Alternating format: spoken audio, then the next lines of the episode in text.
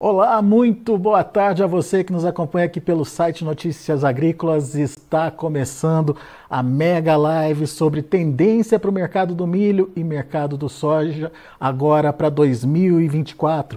Uma parceria entre o site Notícias Agrícolas e a consultoria Safras e Mercado.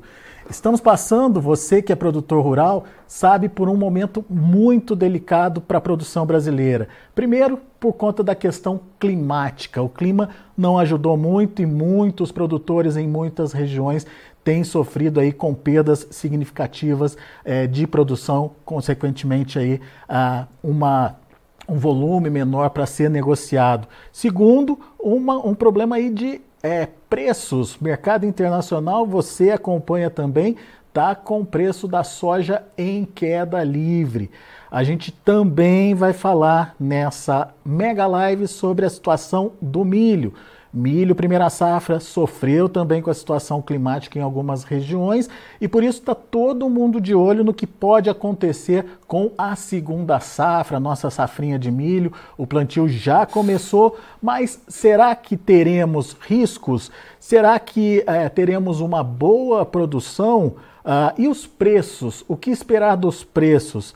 Enfim, para nos ajudar a entender o que vem pela frente, temos um convidado especial, participa com a gente dessa mega live, o economista Paulo Molinari, pós-graduado em agribusiness, atua 35 anos em análise econômica e de mercados agrícolas, é diretor técnico lá da Safras e Mercado.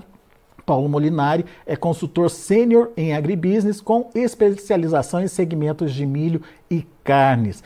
Tá aí já o Paulo com a gente, seja muito bem-vindo, Paulo Molinari, obrigado pela participação. E uh, temos aí pela frente um desafio e tanto, né, Paulo? É, traçar tendências aí para o mercado da soja e do milho. Oh, boa tarde, boa tarde a todos. É um prazer estar aqui com vocês, é, discutindo num momento importante né, a situação do milho e da soja principalmente no momento em que a mídia agro brasileira é, traz muitas informações que às vezes distorce um pouquinho a visão real de mercado para o produtor brasileiro. Né? Então é importante a gente realmente traçar uma visão real é, do que vem pela frente, porque o ano não é um ano fácil, é, é um ano aí para a gente realmente ter decisões assertivas é, porque será um ano complicado. Muito bem. E o nosso intuito aqui, Paulo, além de apresentar essa tendência para o mercado da soja e do milho, é também convidar o produtor que está nos acompanhando, é, quem está nos assistindo, a participar de um curso. Aliás, um curso importantíssimo de comercialização de milho e soja, é, com ferramentas que o produtor pode usar para enfrentar aí uh, esse é, momento difícil, digamos assim, que ele vem passando, certo? Certo. É, nosso curso é um curso já bem tradicional no Brasil, talvez o mais antigo, com certeza absoluta.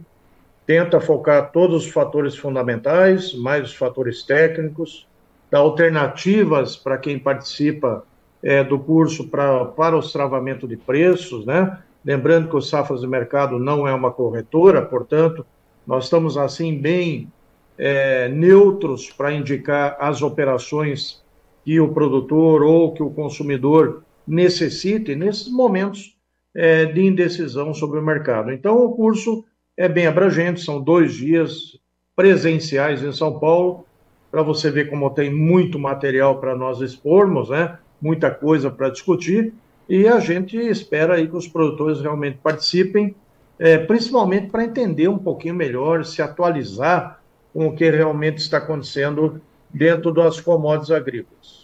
É, e a gente entende que o produtor já é um grande especialista da porteira para dentro, mas da porteira para fora ele ainda precisa se aprimorar. E cursos como esse, realizados aí pelas Safras e Mercado, é fundamental nesse processo de aprendizagem e aprimoramento. A gente tem um vídeo aqui, vou, vou pedir para o nosso editor soltar esse vídeo, justamente falando um pouquinho desse curso, enfim, das vantagens de se fazer. Vamos, vamos assistir o vídeo rapidão. Se você quer dominar os mecanismos de formação de preço para se antecipar ao mercado, aprender as técnicas mais eficazes de compra e venda para aumentar seus lucros, fazer gestão de risco para ficar longe das oscilações de preço e cambiais, e por fim, realizar operações de hedge para proteger seu patrimônio ou posição comprada-vendida. Conheça o curso de comercialização de milho e soja de Safras e Mercado. Você terá acesso às lições mais valiosas que foram mapeadas por grandes especialistas do mercado agrícola e saberá escolher a técnica ideal de compra e venda. O curso é ministrado pelo economista Paulo Molinari, especialista nestes mercados e que tem ajudado a transformar alunos em profissionais mais capacitados para enfrentar os desafios permanentes do agronegócio mundial. Ao participar desse curso, você vai desenvolver habilidades para tomar melhores decisões, aumentar seus lucros e obter segurança nas operações. Você também será capaz de entender os mecanismos de formação de preços e criar melhores estratégias de acordo com os cenários possíveis.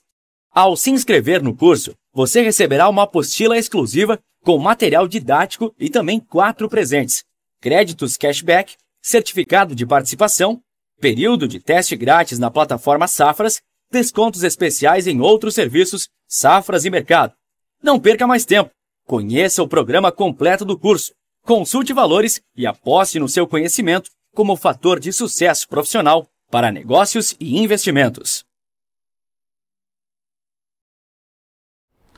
Muito bom, muito legal. Você viu aí a oportunidade, portanto, de se fazer esse curso, as vantagens é, de se fazer esse curso aí promovido por Safras e Mercado. E você pode fazer já a sua inscrição, é isso mesmo. A partir de agora, tem um QR Code aqui no canto da nossa tela que vai ficar ao longo de toda a nossa participação aqui junto com Paulo Molinari para que você possa acessar é, apontando a câmera do seu celular para esse QR Code, ele vai te levar para um ambiente onde você pode fazer a sua inscrição para o curso.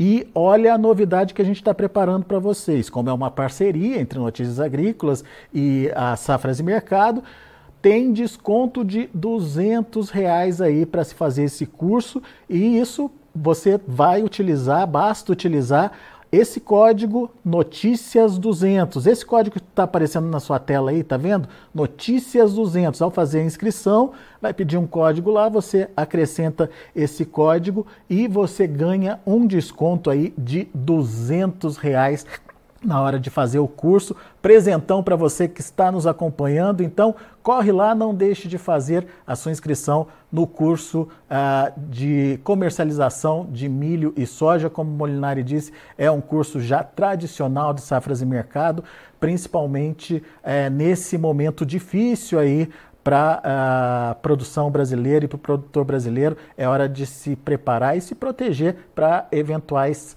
é, mudanças que venham pela frente. E agora sim, Paulo Molinari está aqui com a gente para trazer as tendências e fique à vontade também para falar mais do curso se quiser. Enfim, Paulo, é, conta okay. para a gente o que vem pela frente, o que, que a gente pode esperar aí em relação a soja e milho principalmente. Bem, é, inicialmente é importante nós entendermos em que momento nós estamos, né? Nós passamos aí por três anos numa inédita pandemia que causou um trauma logístico global. No meio da pandemia tivemos uma guerra e, nos três anos de pandemia nós também tivemos três anos de laninha, três anos de quebra na América do Sul com perdas de produção, e também três anos sequentes de perdas na safra americana, pequenas, mas houveram. É, isso trouxe aí para o mercado internacional um conjunto de informações que realmente trouxeram os preços para as máximas históricas. A soja foi a 18 dólares por bushel, o milho foi a 8 dólares por bushel, é, é, mostrando toda essa deficiência de logística que é global, é, corte de estoques por perdas de produção e situações que é, contribuíram para preços saudáveis. Aqui para o Brasil, nós tivemos milhos aí de 100 reais, tivemos soja de 200, então nós não podemos reclamar das fontes de informação que no período de alta contribuíram para o movimento de alta. E agora nós estamos nesse período pós-pandemia, a logística global reconfigurada, readaptada e com é, situações de recomposição de produção.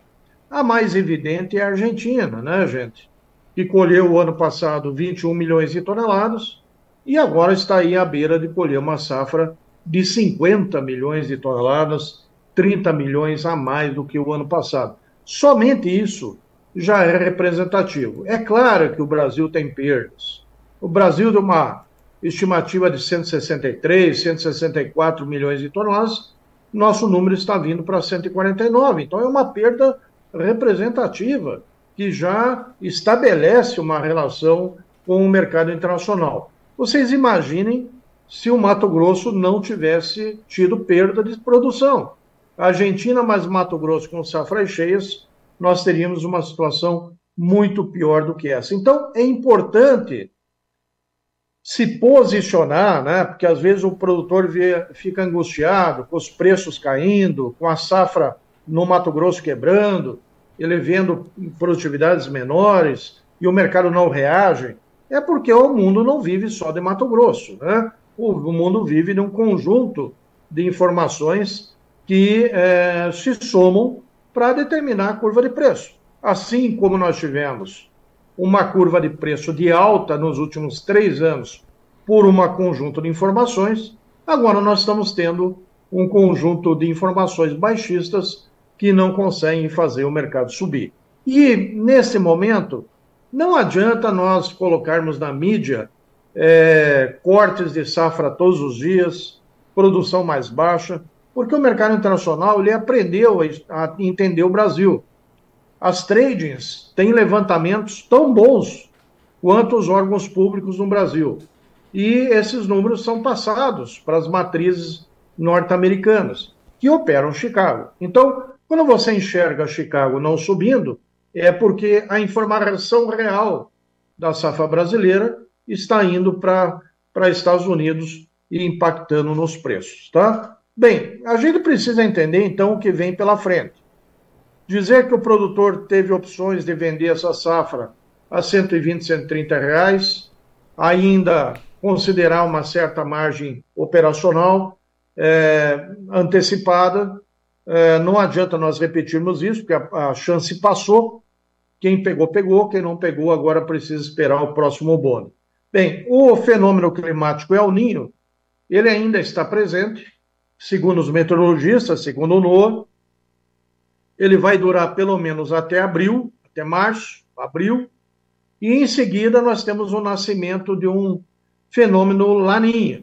Se o NOAA confirmar essa tendência, em agosto nós já teremos aí um laninha presente no clima mundial e com os efeitos tradicionais é, estatísticos, né, pela estatística histórica, de efeitos sobre a América do Sul, sobre a próxima safra de verão 24, 25. Então, lembrando, né, o Laninha basicamente afeta o sul do Brasil e a Argentina, às vezes o Paraguai, às vezes, dependendo da intensidade, um pouquinho é, mais para o centro-oeste, né? mas em geral é uma safra é, boa para o norte do Brasil e ruim para o sul do Brasil, assim como foram os últimos três anos. Né? Infelizmente, é, os, é, os modelos climáticos vão mostrando isso. Então, se há um ponto especulativo para o mercado internacional, ele está concentrado na safra 24-25.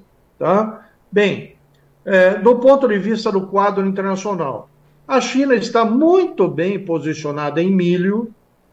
Ela comprou quase 16 milhões de toneladas do Brasil o ano passado, comprou mais seis da é, Ucrânia, já fez a sua meta importadora do ciclo 23-24, vai voltar ao mercado internacional recompondo compras a partir de julho e no mercado, nos preços de mercado. Quais são os preços de mercado? Chicago de 4,20, 4 dólares, 4,40, dependendo da safra americana.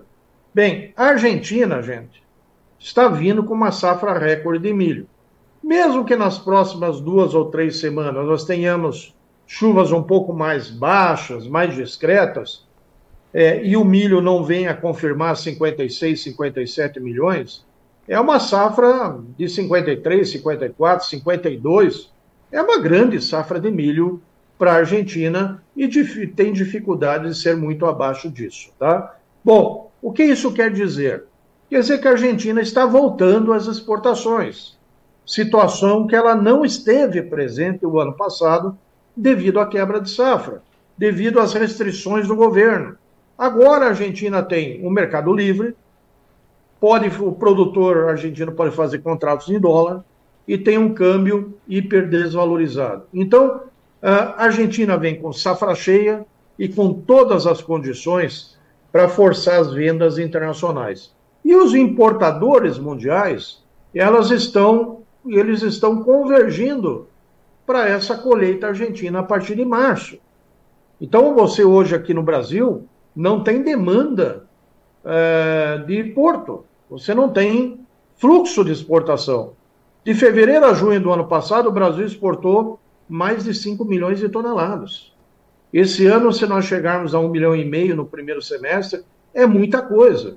Ou seja, sem a competição com a exportação, devido à Argentina, é, fica difícil nós enxergarmos um mercado interno altista para milho, a não ser por um novo grande fato novo. Tá? É, os estoques de milho americano estão plenamente recuperados. Os estoques de soja estão confortáveis, 8,5 milhões de toneladas. Não falta soja para ninguém dentro do mercado americano. É soja suficiente para tocar a, o abastecimento americano até o final de agosto, quando termina o ano comercial, e aí vem a safra nova americana com cortes de área no milho e aumento de área de soja. Por que o aumento de área de soja? Por causa da rotação de cultura, porque nos últimos dois anos se plantou muito milho e nos Estados Unidos precisa fazer essa rotação, e os estoques de milho já estão plenamente é, é, recompostos. Então, não tem necessidade de se manter uma área tão alta de milho.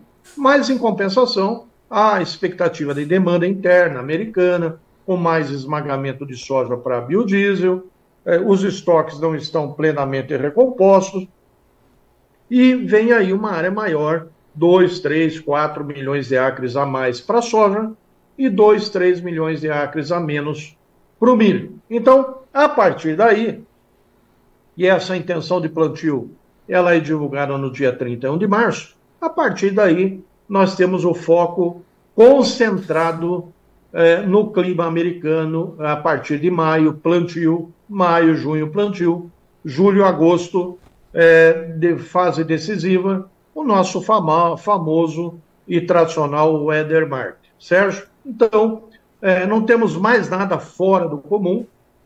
Uma safra da América do Sul que está precificada.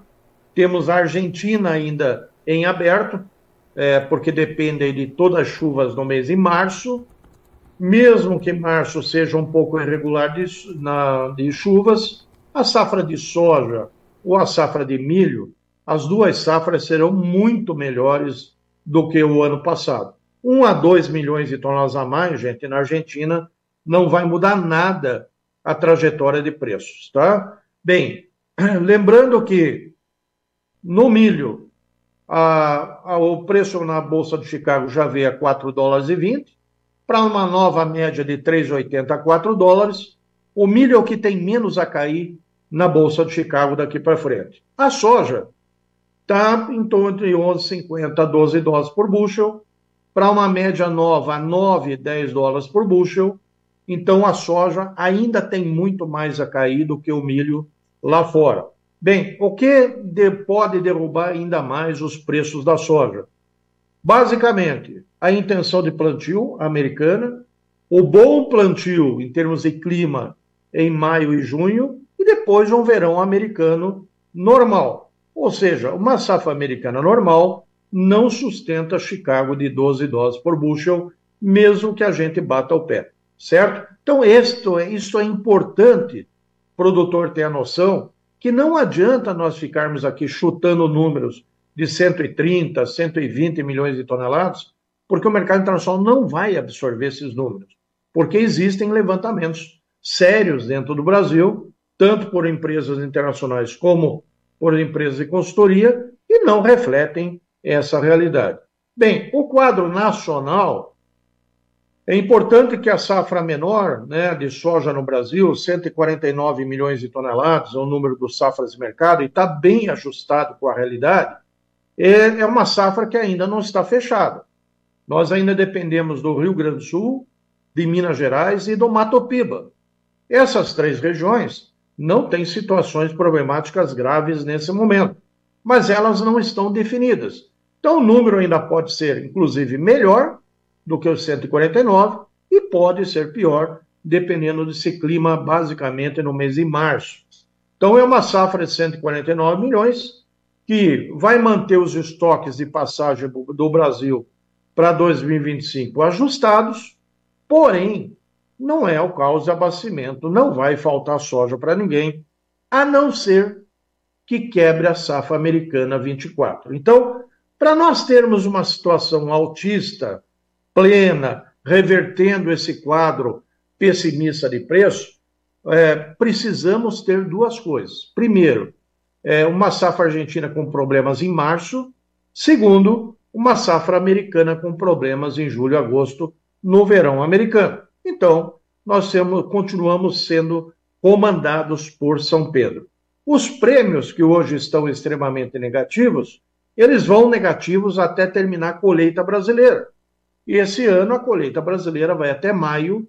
Depois de maio, julho, agosto, setembro, os prêmios vão virar negativos, de negativos para positivos, é, mostrando que o Brasil está um pouco mais caro para o mercado internacional. E é isso. O resto é clima em cima da safra americana. Então a safra brasileira está basicamente precificada. A Argentina ainda está sob atenção, porque a Argentina é uma safra mais tardia, depende do clima ainda perfeito em março, por nesse momento, daqui até a entrada da safra americana, não vai faltar soja para ninguém. Nos Estados Unidos tem soja, na Argentina tem soja, no Brasil tem soja. O Paraguai está plantando uma safrinha de soja, é, tirando inclusive milho de safrinha para plantar soja. Né? No Paraguai pode ser feito isso. Então, não vai faltar e não está faltando soja para ninguém. A grande, o grande divisor, divisor de águas é realmente a próxima safra americana em termos de clima. Estados Unidos e clima, então, vão definir preços. É por isso que o contrato de novembro da Bolsa de Chicago já está lá beirando a sua mínima perto dos 11,20 dólares por bushel. É, os preços estão caindo não só para o sul-americano, eles estão caindo também para o produtor norte-americano, certo? E novembro, que precifica a safra americana, o preço do produtor americano, ele já está indo para o fundo do gráfico. Né? Então, o que pode inverter esse mercado é realmente clima americano. No Brasil, nós teremos uma entre-safrazinha de soja, vai ficar um pouquinho mais difícil o abastecimento interno, os prêmios vão ficar mais positivos e é, o mercado de, de soja, farelo e óleo tende a se descolar um pouquinho do mercado internacional. Chegando com laninha no segundo semestre, é possível que esses dois fatores contribuam para algum preço melhor na soja no segundo semestre, tá? No caso do milho, gente, me surpreende, né? Entidades aí de representatividade é, trazendo números extremamente baixos para a produção de milho brasileiro, tá? Primeiro lugar, gente, nós devemos entender que esse calor e essa pouca chuva é, nas lavouras de soja, elas anteciparam muito o plantio. Nós já temos milho em Lucas e Sorriso, até Sinop, mais de um metro de altura, certo? Milho que vai entrar em polinização e pendoamento em março e abril. Então o plantio está avançando. O plantio já quase 70% da área no Mato Grosso, tá? Goiás avançando forte, colheita forte de soja e, e plantio forte. Mas também teremos algumas áreas que só serão plantadas em março, algumas outras que perderão a janela. Então, é, nós teremos colheitas de safrinha já no começo de junho e teremos colheitas de safrinha ainda em setembro. Então será uma safrinha bem mais diluída na sua colheita, com menos estresse de armazenagem, de logística, certo? Mas mesmo assim, tudo isso tem que sair na exportação. Então, uh, nós vivemos daqui para frente, março, abril e maio, um período de clima, nosso weather mark safrinha, que é, vai, de, vai definir o tamanho dessa safrinha, tá? Mas in, independente do tamanho da safrinha, é, o que interessa realmente é quanto nós vamos exportar. Porque um país, gente, que tem 45 milhões de toneladas para exportar nesse ano, não tem problema de abastecimento. Desculpem, né? Quem escreveu isso na mídia brasileira realmente é um ignorante do ponto de vista de commodities, né? Ou tem segundas intenções em passar uma informação errática para o produtor brasileiro. O Brasil terá 40, 45 milhões de toneladas para exportar, mesmo com corte de área e corte de produtividade. Então, ah, o que vai depender o mercado no segundo semestre é quanto nós exportarmos, independente do tamanho da safrinha. Se nós exportarmos mais de 45 milhões, o mercado vai se apertar de novo e os preços internos vão subir. Se quebrar a safra americana, nós temos uma alta na Bolsa de Chicago, uma alta no Porto, no Brasil, e uma alta no mercado interno brasileiro. Então, basicamente, nós temos que focar muito as atenções no quadro da safra americana, no verão americano, no período crítico de polinização e pendoamento, que é julho, agosto, porque o abastecimento interno, gente, está garantido para o ano inteiro. A preço mais alto ou a preço mais baixo, mas está garantindo. Né? O que o mercado interno vai ter que fazer é ser proativo, é, competir um pouco mais com a exportação nesse ano, não permitir grandes volumes destinados ao porto e participar do mercado de uma forma mais ativa, tá? 2024, então, a grande preocupação é safra americana. E as exportações, gente, são, vão ser bem mais fracas, tá? A presença da Argentina, a presença da Ucrânia, uh, o estoque americano plenamente recuperado, mesmo com corte de área. Então, todas essas coisas precisam ser pesadas nas decisões dos produtores. Por exemplo, nesse momento nós vemos a B3, a bolsa que nossa bolsa de futuros, a R$ 65,00 para setembro, gente. O Porto hoje não paga mais do que 55 a 57 reais para agosto setembro. Então, a B3 está com um ágio de quase 10 reais em relação ao Porto. Parece que nós não vamos ter milho no segundo semestre. Isso é ilusório, isso é uma fantasia, certo? Então, nós aqui no Safras Mercado temos sugerido, inclusive, que o produtor utilize esse ágio de 10 reais na B3 para o seu hedge de venda, para suas proteções de venda, seja com NDF, seja com put spread, porque o preço da B3 está completamente fora da realidade para a safrinha 24. Ok?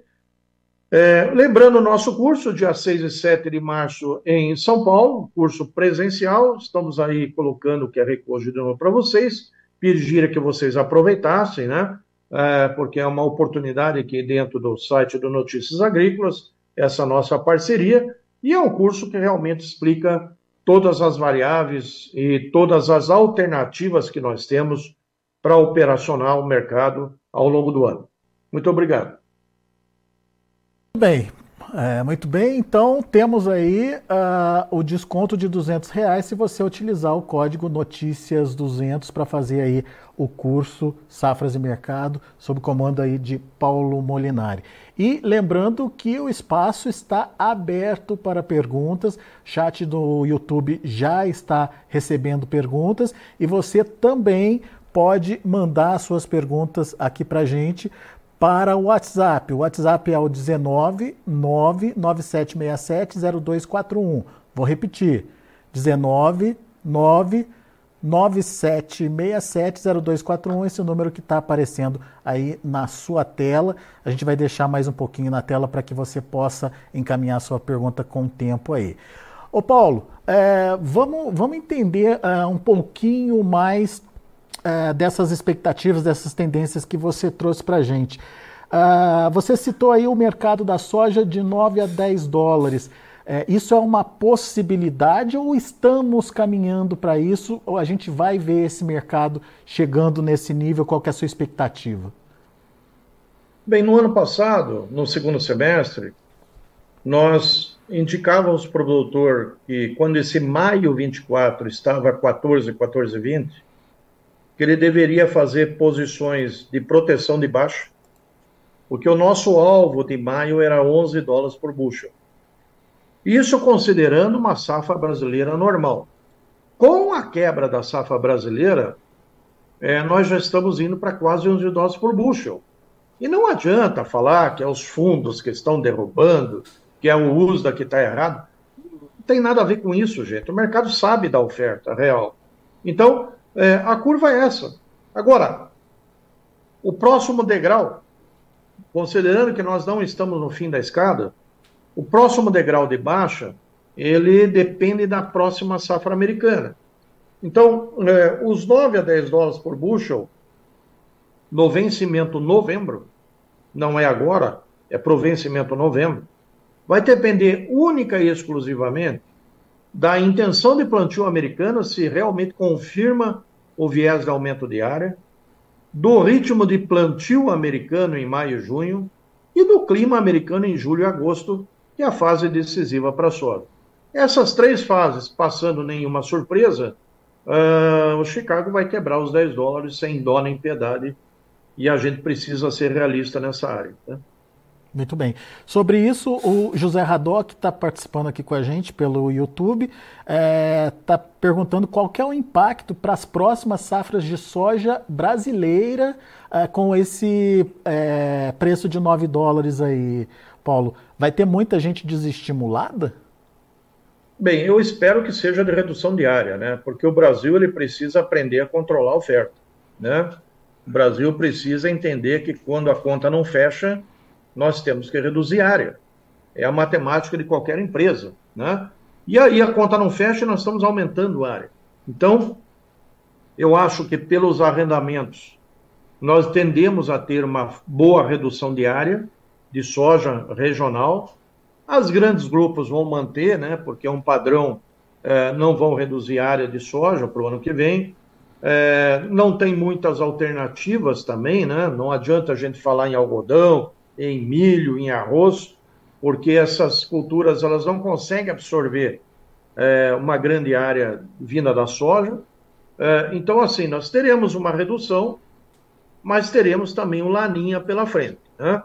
Então, o laninha pode ser um fator que lá na frente gere um ponto especulativo para volatilidade de preço. Mas eu espero que nós tenhamos aí redução de área no Brasil, para nós posicionarmos o mercado internacional de que nesses preços é, o Brasil planta menos e é, o mercado precisa subir para é, remunerar os fatores de produção.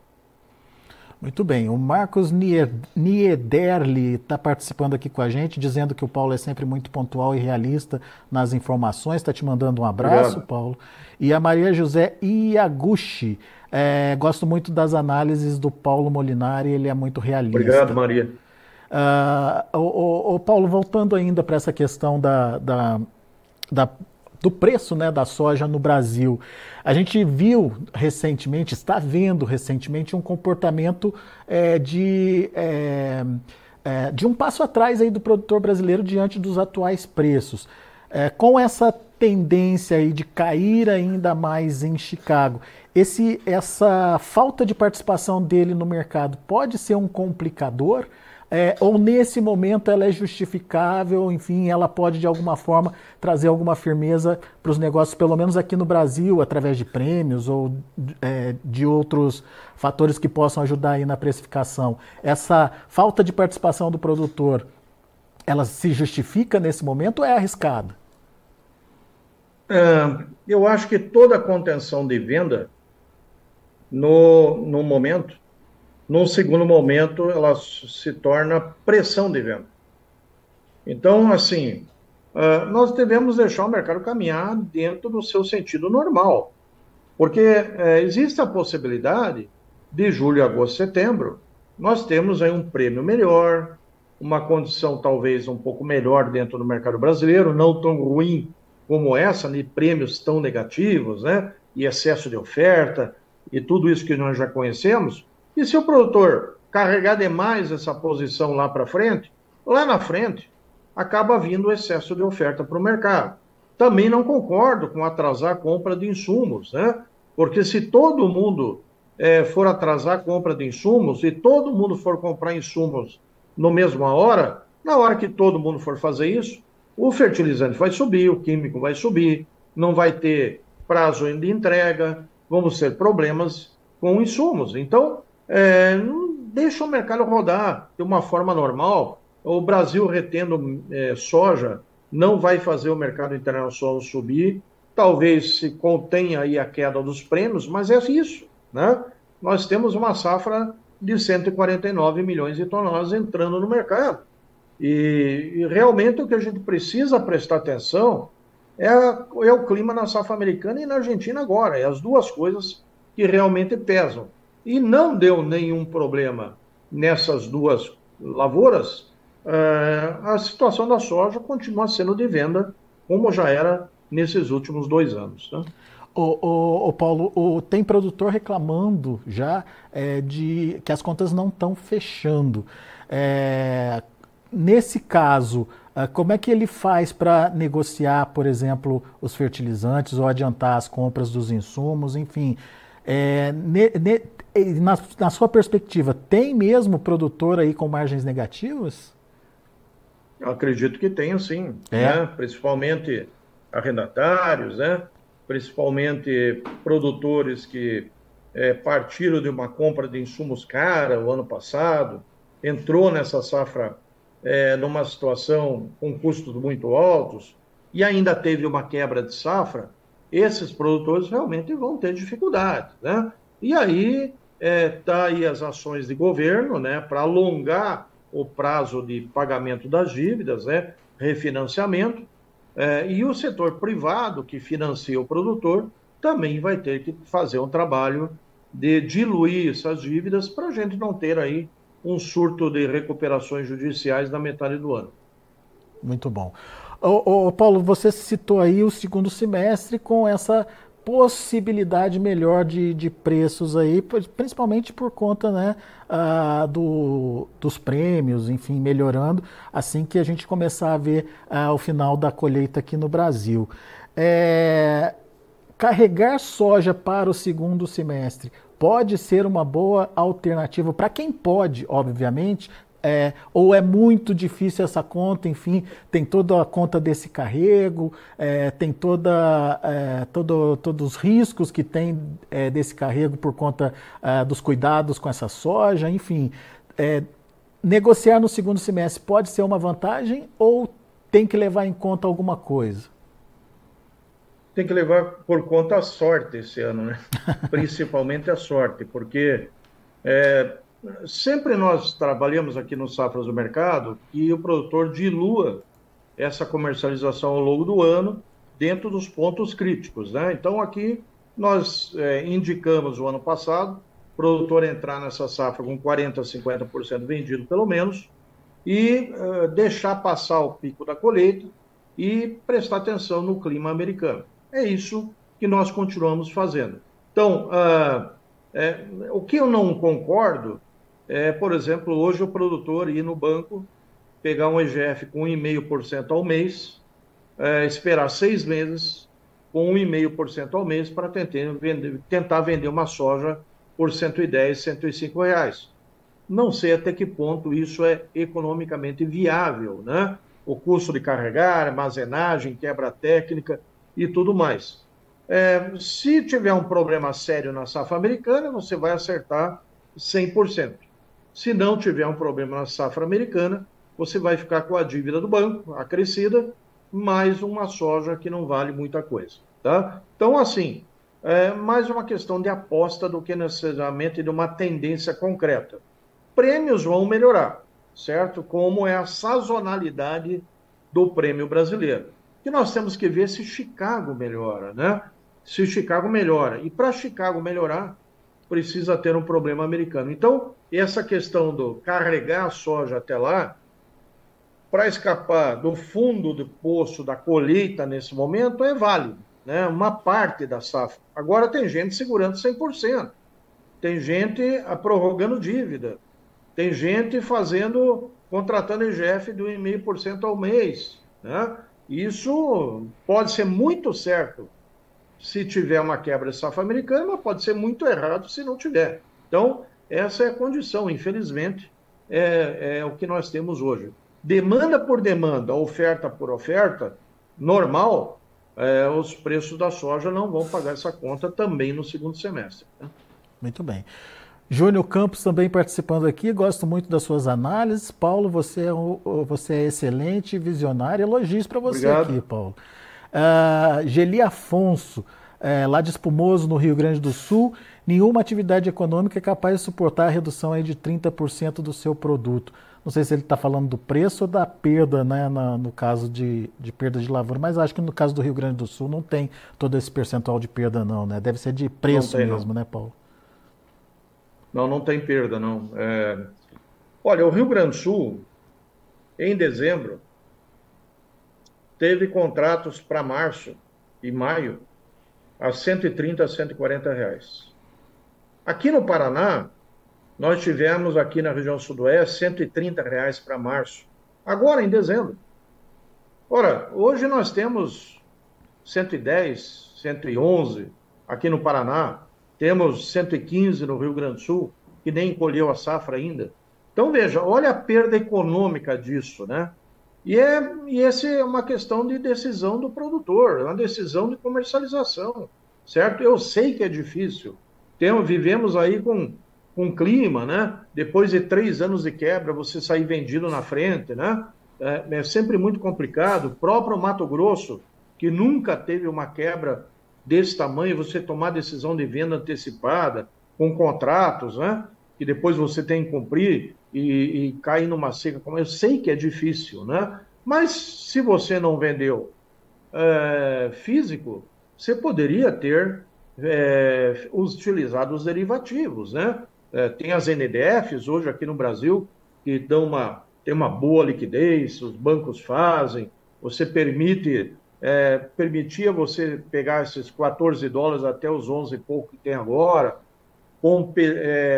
contribuir para melhorar o teu resultado ou menos piorar, né? É, e também tem os, os, contratos de opções que hoje é, tem ótima liquidez no Brasil para você fazer as suas posições de proteção. Então, assim, dizer que não teve é, é, instrumentos para você se defender da baixa é uma parte aí que o, realmente nós precisamos melhorar no Brasil, melhorar bastante porque senão a gente chega sempre no período de colheita, preço para baixo, conta que não fecha, é, e essa história no Brasil precisa mudar. Tá? Muito bem. O Alexandre Nunes está é, tá perguntando qual o cenário do dólar para os próximos meses e quais mecanismos que você sugere, mecanismos de proteção para o produto e para a moeda, Paulo. Bem, a única forma, vou, vou responder pelo, pelo final, tá? É, a única forma de se proteger câmbio no Brasil é via NDF, tá? Então, se você quiser proteger é, o dólar, proteger variação cambial para cima ou para baixo, a única forma é a NDF. Então, você deve procurar os bancos, aí as corretoras que hoje operam com as NDFs, tá? É, bem, veja, nós estamos no, no câmbio, nós estamos no momento inflacionário americano, é um momento uh, pós-pandemia também, mas a economia americana está bombando, né? quase pleno emprego, salários altos, setor de serviços muito forte, é, e está é, longe de pintar uma recessão econômica nos Estados Unidos. Só que é um ano eleitoral também.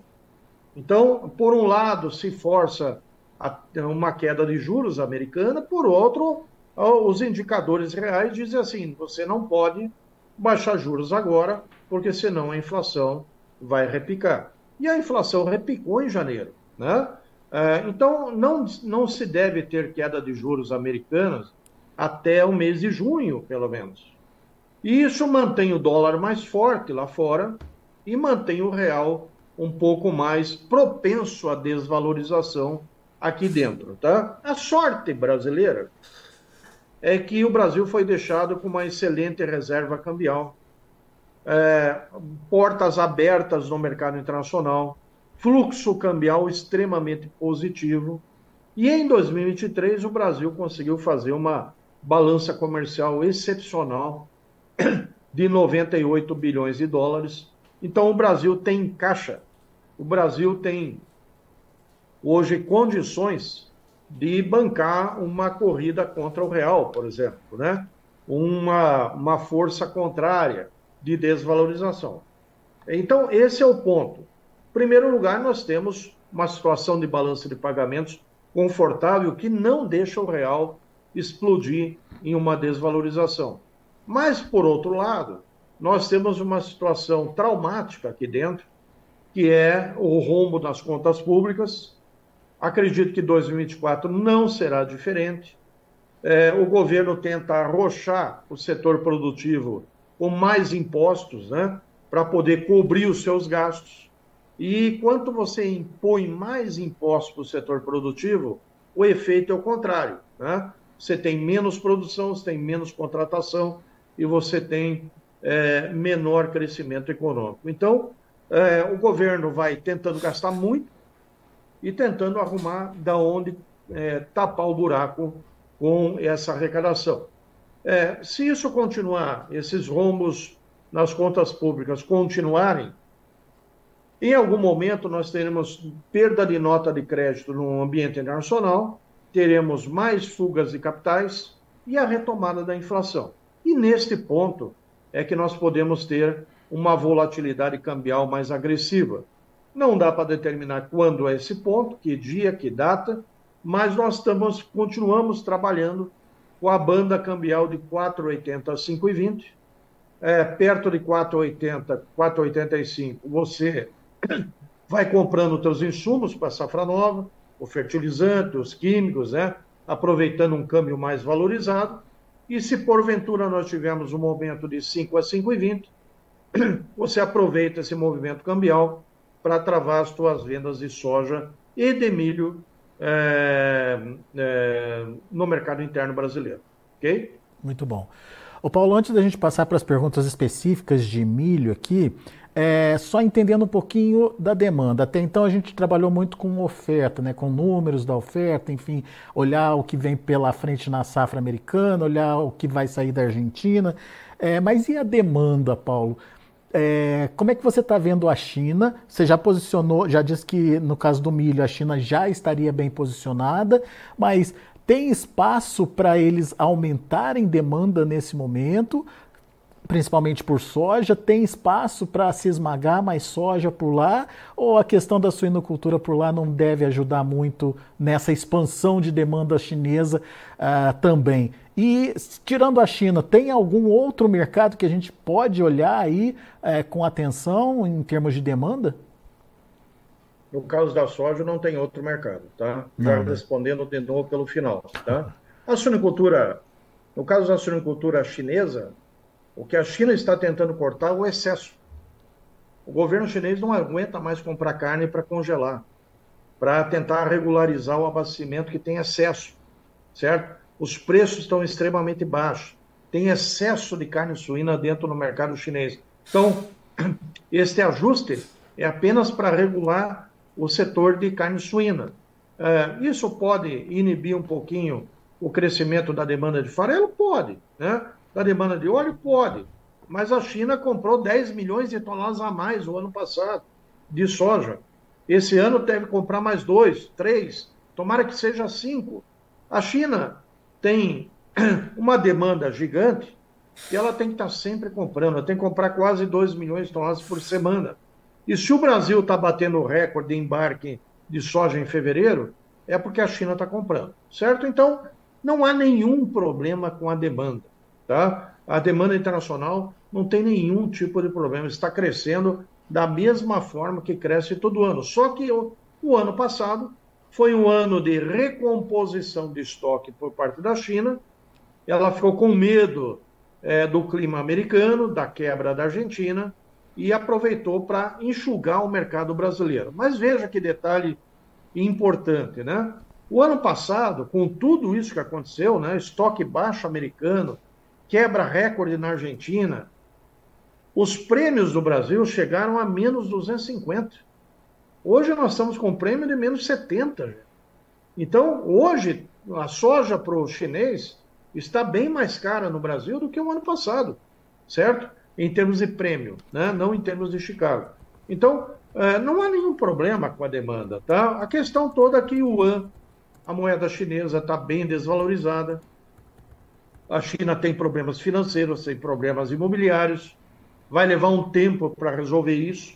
Enquanto a moeda chinesa não voltar a se valorizar, quebrar o 7 por 1, 7 por dólar, é, a China não tem muito mais capacidade para importar a preços em dólar mais altos. Então, não tem tanto a ver com sunicultura, não tem tanto a ver com indústria interna. Tem a ver com moeda, com desvalorização do yuan. Esse é o ponto central. Muito bem.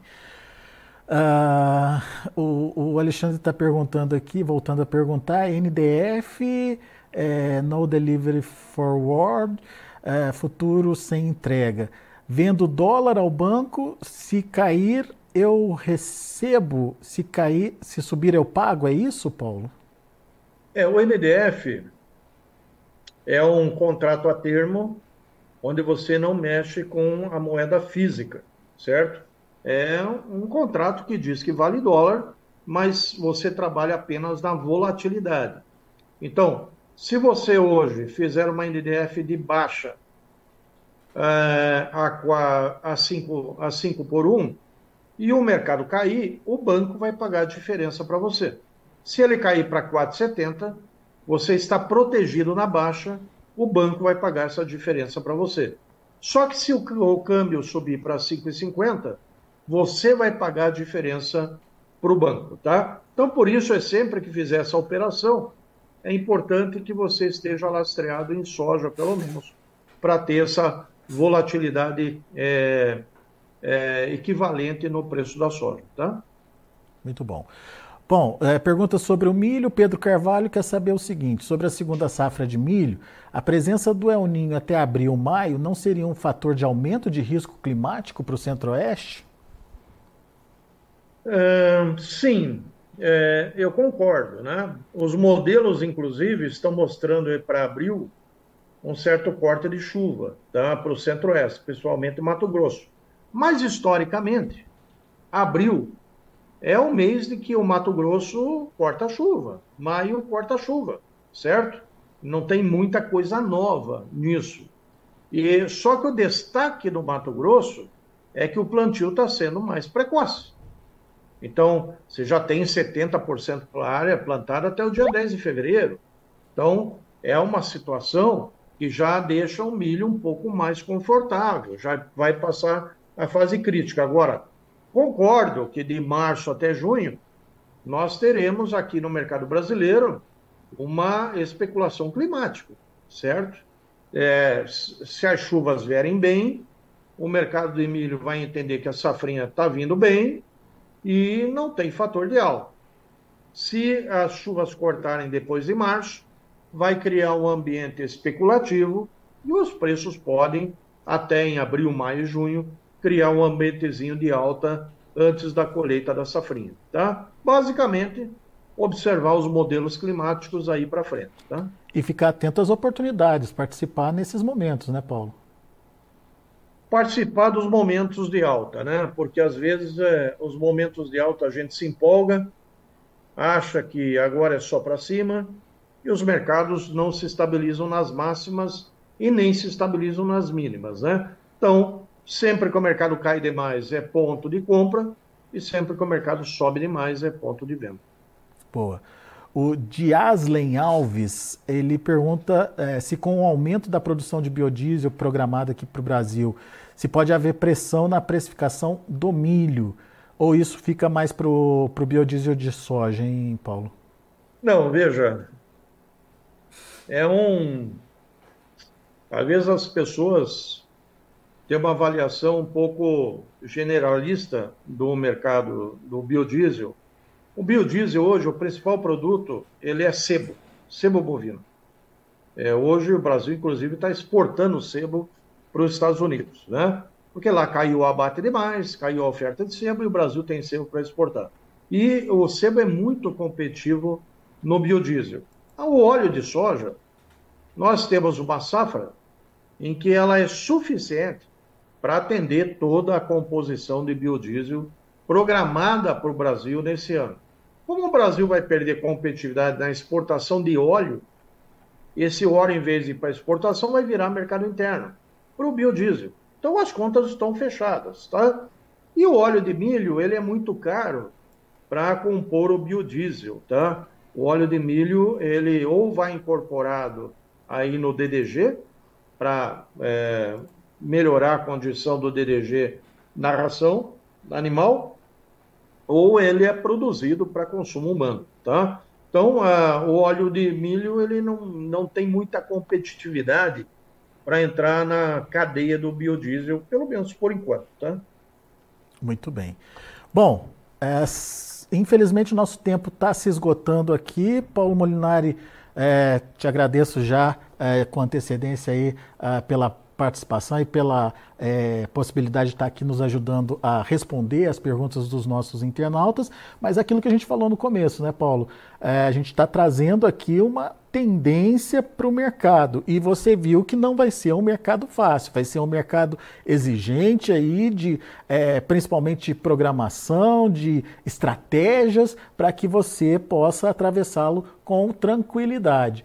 E para essa estratégia poder ser exercida, nada melhor do que um bom curso, e a gente está falando do curso de safras e mercado. Certo, Paulo? Que, que quem vai fazer o curso é, pode encontrar aí é, em termos de informação? Bem, no nosso curso, Alexandre, nós temos, como eu comentei com vocês já, toda a parte estrutural fundamental né? Por onde olhar, o que explicar, como essa pergunta última, né? Qual é a participação do óleo de milho no biodiesel? Né? É zero. Então, é, é, esse tipo de dúvida, esse tipo de é, emaranhado de informações, né? É, o que tem que olhar, para o que tem que olhar, é, deixar de olhar informação distorcida, né? prestar atenção naquilo que realmente interessa. Esse, toda essa parte fundamental nós colocamos em praticamente um dia e meio de curso.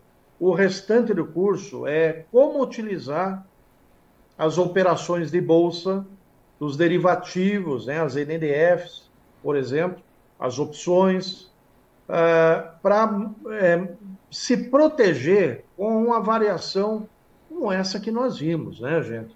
Um Chicago caindo de 14 dólares em maio vindo para 11 dólares e nós olhando o mercado cair e sem nenhuma proteção, tá? Então, como fazer essa proteção, como trabalhar ela é, a seu favor, é, tanto para compradores quanto para vendedores, é, as alternativas são sempre presentes, tá? Então, o curso ele é bem completo, são dois dias né, de curso presencial, é, e realmente a, tem, todos os que fizeram os cursos até agora têm saído aí contentes do resultado. Aliás, tem um depoimento aqui do, do, próprio Alexandre, Alexandre que fez a pergunta, essa última pergunta, Alexandre Nunes, é, dizendo que ele foi aluno do curso há 20 anos atrás, viu, Paulo? E ele 20 tá diz... anos atrás, imagina, hein? É, e ele está dizendo que recomenda o curso aí, obrigado pela... Obrigado, Alexandre. É, pela, pela parceria aí, Alexandre. E... Muito uh... obrigado Pessoal, tá vendo o, o QR Code que está aqui no cantinho da sua tela? Olha só, esse QR Code aqui logo abaixo.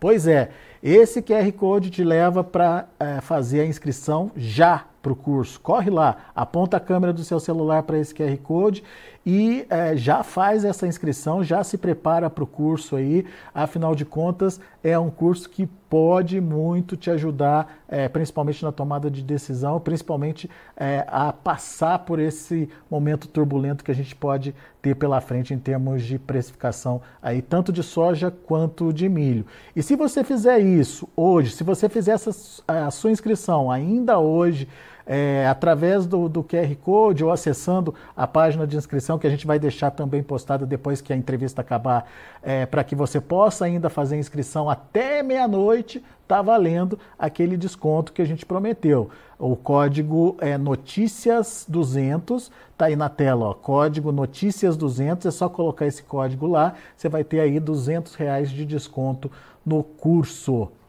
Então, fica a dica, corre lá, não perca tempo, faça o curso e principalmente atravesse esse mar turbulento que a gente está vendo pela frente. Paulo Molinari, mais uma vez, muito obrigado pela sua participação conosco aqui, muito obrigado pelas dicas, enfim, é sempre bom te ouvir. Volte sempre, Paulo. Obrigado a vocês uh, pela oportunidade. Sucesso aí para vocês também, tá? Obrigado, obrigado a todos. Muito obrigado, até a próxima. Tá aí, Paulo Molinari Safras e Mercado aqui com a gente, trazendo as informações uh, e tendências aí para o mercado de soja e milho. Então, é, você que está nos acompanhando, você que gostou aí uh, dessa mega live, não esqueça de fazer a sua inscrição aí no nosso YouTube oficial e também deixar o seu like, combinado? Muito obrigado pela atenção. Notícias agrícolas, informação agro relevante e conectada.